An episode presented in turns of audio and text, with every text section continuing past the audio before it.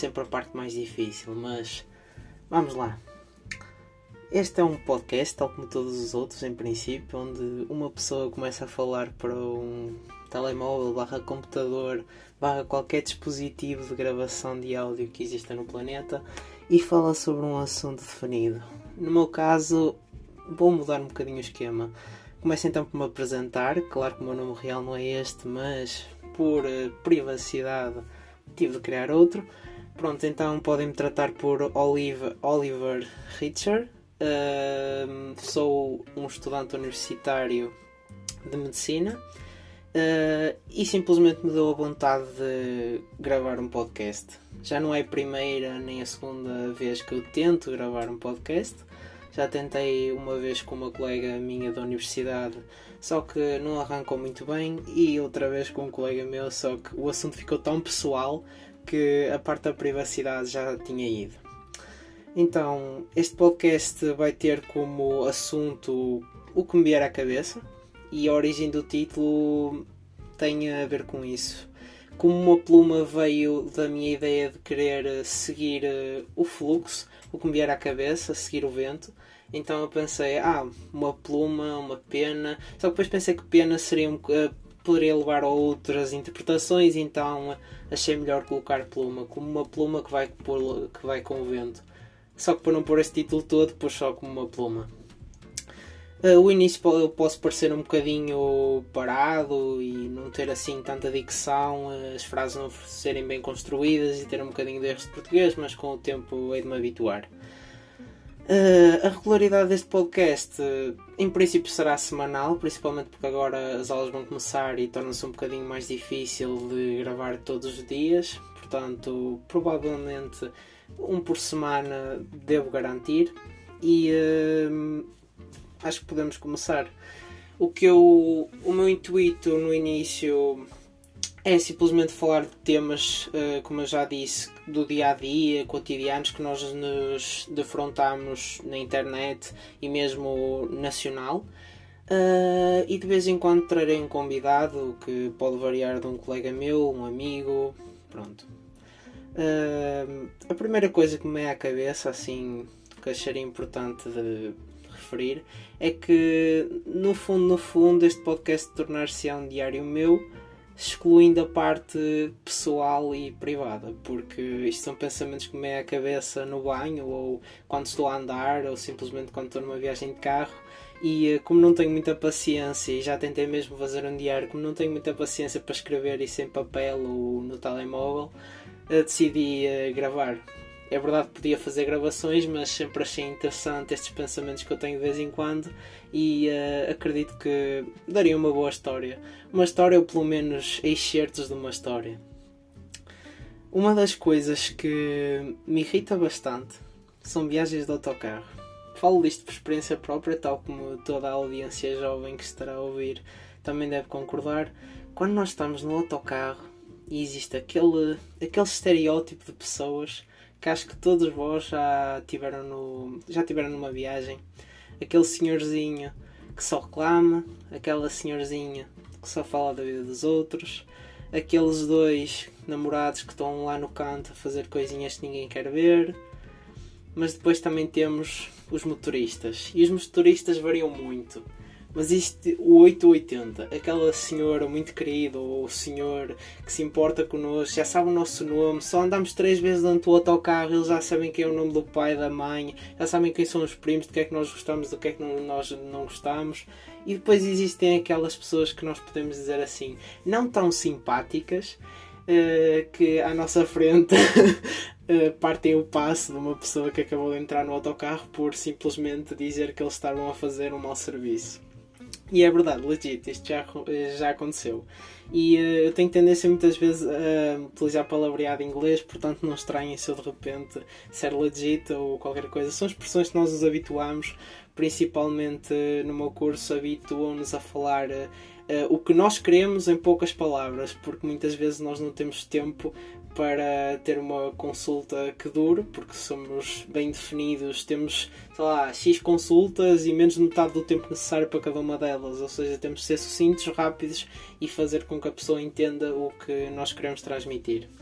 eu desviei um bocadinho da conversa, mas um dia eu tinha entrado no autocarro e, uh, eu vi uh, à minha frente tinham dois rapazes. Eles estavam a brincar um com o outro, já não me lembro aqui, não, não tenho pormenores, mas eles estavam a brincar, entram, entra o primeiro dentro do autocarro, mostra o passe e entra, e depois vem o segundo e uh, virou-se para o motorista e dizia que ele conduzia mal.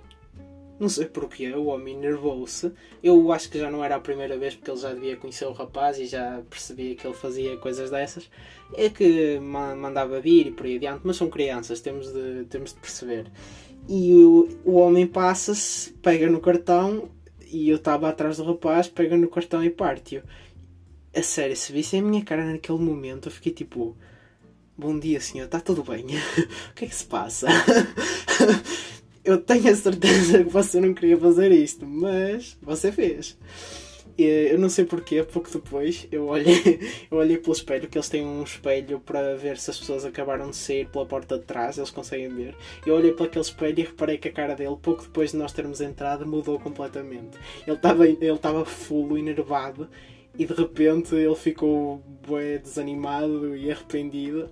Mas dias passaram e vim a descobrir por um colega meu que também anda no, naqueles autocarros que hum, ele foi chamado lá à zona onde tem o chefe dele e uh, ele disse para nunca mais fazer isso não perdia a carta de motorista. Porque o que ele pode fazer o que ele, o que ele pode e não fazer tem limites. Mas eu acho que ele não pensou muito bem naquele momento. Mas é como eu digo, as viagens de autocarro podem ser eh, muito boas quando nós estamos. Imagine o cenário nós estamos à noite, só nós dentro do autocarro, nós e o motorista. E tipo, está mesmo breu, vocês só veem as luzes no, na estrada, com aquela música nos ouvidos, com aqueles noise cancelling headphones, a tocar uma música que vocês gostam, com uma almofada tipo encostada à janela, embora quase nenhum de nós tenha uma almofada, muitas vezes pegamos na mochila e colocamos no lugar da almofada. Mesmo que muitas vezes tenhamos lá a capa, os livros e aquilo seja duro como uma pedra, mas é preferível do que se deitar num vidro. Uh, ali a descansar, à espera que chegue a nossa paragem e depois ainda temos o ponto positivo de nós não adormecermos e percebemos que estamos a chegar à nossa paragem, nós arrumamos tudo com calma, levantamos, clicamos no stop e saímos. Porque existem aqueles casos onde a pessoa simplesmente está tão confortável que aterra e depois acorda do outro lado do país, porque não, não sabia, não, não prestou atenção quando é que era a paragem deles. Depois, outra coisa que eu venho a reparar, mudando agora um bocadinho de assunto, é no, no aparecimento de alguns supermercados a que eu diria uma invasão parasítica de mercados em Portugal. Não sei se reparam na vossa zona, mas pelo menos eh, num perímetro de, sei lá, 20 km de onde eu vivo, não sei porque no último ano apareceram três mercadonas, que são supermercados, acho que de origem espanhola, que por algum motivo estão a colocar uns preços assim um bocadinho competitivos, é também com aquele movimento. Um, do biodegradável, os sacos são de papel, eh, existe pouco plástico, os preços são chamativos, eh, são ambientes novos que as pessoas não estão habituadas e eles estão a ter um sucesso dramático. Uh, e ainda por cima, eu estou a reparar na tendência deles colocarem esses, estes supermercados assim maiorzinhos nos locais onde já têm supermercados, porque eles querem ver mesmo de frente o, a competição deles e fazer tirar na frente dos outros, humilhá-los quase até, uh, retirar-lhes os clientes e metê-los dentro do, dos supermercados deles. Eu reparei até uma vez que eu vi uma senhora que estava a sair do carro e tinha de um lado da estrada, tinha, se não me engano, era um Lidl. E do outro lado tinha o Mercadona que tinha sido acabado de construir. Como havia muita gente a entrar no Mercadona, a senhora, ela estava com o saco do Lidl na mão, o que me fez pensar que ela já é cliente, já era cliente do Lidl há anos, e, ela ia na direção do Lidl, de repente, vira no sentido contrário, passa a estrada e entra dentro do Mercadona. Eu simplesmente fiquei assim, ai, o poder, o poder do, da sugestão. Isto também é interessante porque nós somos seres sociais e nós somos influenciados muitas vezes, não só pela decisão dos outros, mas também sobre o, aquilo que a sociedade nos impõe. Porque nós nunca conseguimos ver nada dentro de uma sociedade sem uma visão predisposta dessa coisa. Vamos imaginar, eu sei que isto é um exemplo que me acabou de vir da cabeça, mas poderia ser qualquer outra coisa. Quando nós vemos uma, uma cruz, nós remetemos logo para a religião porque em cima da cruz foi colocado um valor religioso. Quando nós, por exemplo, olhamos para uma escultura, nós não conseguimos olhar para a escultura sem eh, já ter a ideia de que ah, isto é arte, porque existem outras pessoas aqui nesta zona a apreciar aquilo como arte. A ideia é esta, nós nunca conseguimos ver nada, nós acabamos de nascer e nós somos inseridos em uma cultura colocam-nos estes princípios e nós não conseguimos ver nada sem um filtro colocado à frente. Nós só conseguiríamos ver se fôssemos as primeiras pessoas porque não existia nada, não existia nenhuma convenção, não existia nenhuma ideia pré-estabelecida, ninguém nos tinha dito nada e nós simplesmente começámos a ver as coisas já com filtros em cima, o que eu acho interessante, porque eu gostava de perceber qual era a primeira visão das pessoas sobre aquele objeto sem saber nada sobre aquilo, mesmo que não saibamos nada, já existem um monte de elementos visuais que nos dizem que é aquilo. Isto não é, não é só interpretação do mundo à nossa volta, mas depois também existem outros fenómenos que eu também acho interessantíssimos, que é o poder da sugestão. Não sei se já ouviram falar no efeito placebo, e uh, nós em medicina falamos bastante deste efeito por, por causa dos, dos clinical trials, que são. Um, os ensaios clínicos em português, onde nós testamos novos dispositivos médicos ou medicamentos novos, terapias novas, uh, vacinas, por aí adiante. O processo ele baseia-se, quando já estamos na fase clínica, ou seja, já estamos a testar em pessoas, existem, maioritariamente, isto não é geral, mas a ideia é, temos, sei lá, 100 pessoas, que hum, representam uma população, vamos imaginar, todas as pessoas têm X doença para o qual aquele medicamento vai tentar aliviar os sintomas ou até uh, curar. E uh, o que nós fazemos é dividir aquelas 100 pessoas em dois grupos, de, uh, de forma completamente aleatória, e depois num dos grupos nós damos o um medicamento, noutro dos grupos nós não damos o um medicamento. Damos o um medicamento, só que ele não tem qualquer função o que é que acontece? No fim de, desse, dessa experiência, nós reparamos que muitas das vezes o efeito que foi causado na pessoa, por exemplo, o alívio dos sintomas, não foi por causa do medicamento, mas sim por causa da ideia de que o fármaco iria causar o alívio dos sintomas. Porquê? Porque as pessoas que, que tomaram o medicamento aliviaram-se os sintomas. Mas as pessoas que não tomaram medicamento também ficaram sem sintomas. Ou seja, o responsável por uh, o alívio dos sintomas não pode ter sido medicamento. Porque num, num, num dos grupos eu disse uh, eu dei o medicamento e no, no outro não dei. Então qual foi o fator responsável? Foi eu ter dito que o medicamento iria aliviar os sintomas. E no caso da senhora do a senhora que ia para o Lidl, a ideia foi quase a mesma. Não só não foi bem feito placebo porque não houve ninguém a dar a sugestão de que aquilo seria melhor, mas o facto de ela ver aquelas pessoas todas fez a pensar que, ah, ok, esta afluência de pessoas deve significar que aquilo é bom. E como ela nunca tinha ido àquilo, ela queria experimentar e todas estas influências externas fizeram com que ela ganhasse vontade de ir.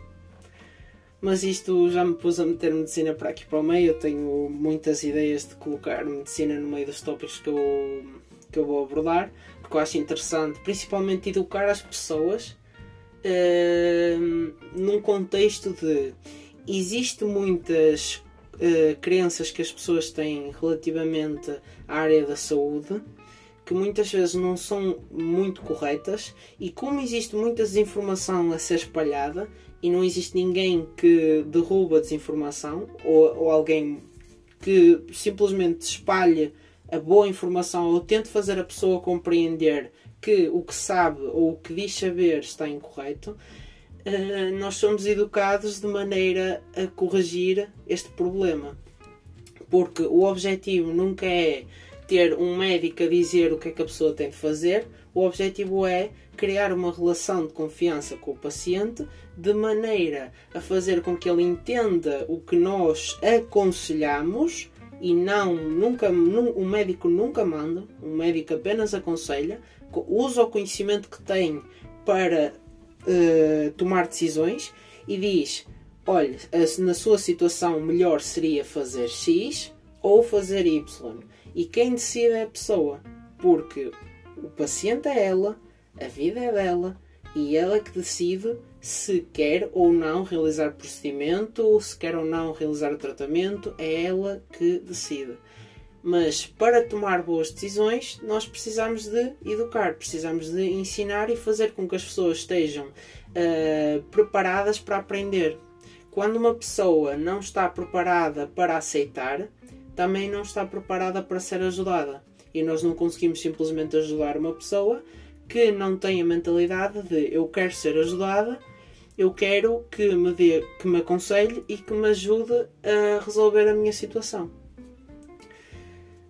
Outro, outra coisa, agora saindo um bocadinho da medicina, que eu venho a pensar e acho uma iniciativa muito interessante, e não estou a fazer qualquer tipo de marketing nem nada, mas uh, vocês já sabem a Vodafone, a Mel, pronto, são uh, empresas de telecomunicações que também vendem telemóveis, uh, televisões, acessórios, capas e por aí adiante.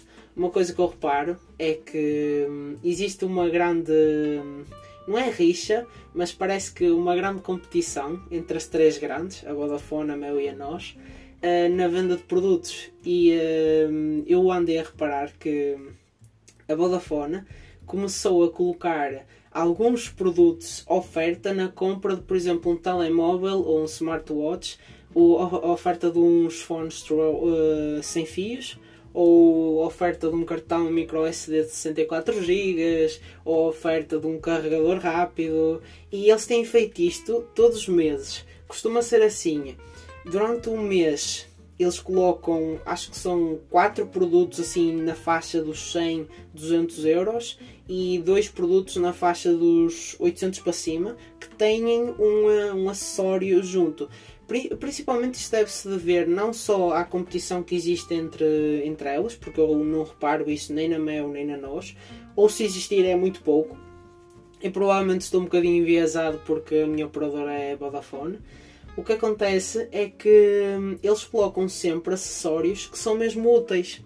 Porque eu não sei se têm reparado na tendência hum, do, do mercado de tecnologias, principalmente de, de smartphones, que eles agora querem já retiram os, os iPhones da caixa, já retiram, por exemplo, o iPhone já retira o próprio carregador, a powerbox da caixa, agora só temos o cabo e provavelmente daqui a uns anos nem entrada USB ou entrada Lightning nós teremos nos telemóveis. Portanto, eles têm de arranjar outros acessórios que substituam esses. Por exemplo, eu ouvi falar nos iPhones do, Mac, do MagSafe que aquilo ainda está em teste, não percebi muito bem qual é a tecnologia que eles usam. Eu sei que é carregamento sem fios, claro, mas parece um pouco diferente porque aquilo tem de suster. Eles não podem simplesmente colocar aquilo atrás do telemóvel e pensar que aquilo vai durar uma carga de um dia, dois. Não é bem assim, principalmente agora os telemóveis com este tamanho de ecrã e mesmo sendo AMOLED, e a pessoa está, a maior parte das pessoas uh, usa o telemóvel durante muitas horas, vê vídeos no YouTube e por aí adiante, o que consome muito, principalmente agora. Stories no Instagram, TikToks, YouTube, responder mensagens no WhatsApp, o mundo é redes sociais agora, não há, não há muita escapatória. Mesmo que tentemos fazer uma desintoxicação, que eu vivamente recomendo, que é, é muito bom nós nós estamos neste ambiente social e é bom socializar, é bom construir relações, mas chega um ponto onde estas relações começam a retirar muito de nós e começam a forçar muita coisa na nossa pessoa, o que muitas vezes faz-nos perguntar se somos mesmo nós ou se somos aquilo que as pessoas que, eh, querem que nós sejamos, que é um bocadinho difícil de explicar, mas nós acabamos por ser um espelho do que as pessoas querem e uh, fazer uh, este tipo de hum, clean de limpar, uh, limpar uh, as nossas ideias e fugir um bocadinho do mundo social faz, faz muito bem, tem grandes benefícios. Uh, eu não sei onde é que parei da outra vez e provavelmente isto não sei quanto tempo é que já tem. Tem 20 minutos, pronto. O meu objetivo foi mesmo fazer um episódio inicial onde falava sobre coisas aleatórias, mas provavelmente virei com temas da próxima ou uh, um convidado até, mas não posso prometer nada, não é? Então uh, vejo-vos para a próxima no Como uma Pluma.